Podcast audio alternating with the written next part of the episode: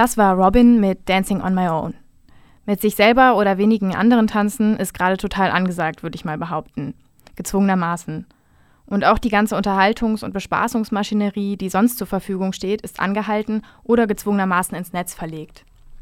Das trifft auch den Kulturbetrieb und darum soll es heute gehen. Über die Auswirkungen von Schließungen und Absagen auf viele Kunst- und Kulturschaffende und was mit ihrer verschobenen Ausstellung im Jenaer Kunstverein ist, habe ich mit der Kuratorin Nina Lucia Groß telefoniert. Ihre Ausstellung, in der es um Pferde und vieles mehr gehen wird, sollte nämlich eigentlich seit letzter Woche im Jenaer Kunstverein zu sehen sein. Dann werfen wir einen akustischen Blick aufs Theaterhaus und der Schauspieler Dominik Pohl erzählt, was eigentlich so los ist, wenn nicht gespielt werden kann. Zuerst hört ihr gleich aber zwei Gespräche mit Paula Willert, die dieses Jahr das Cellular Kurzfilmfestival mitorganisiert hat, das in zwei Wochen stattgefunden hätte.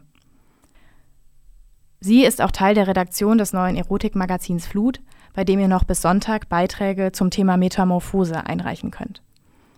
Was die Flut-Redaktion gerade macht, hört ihr als nächstes.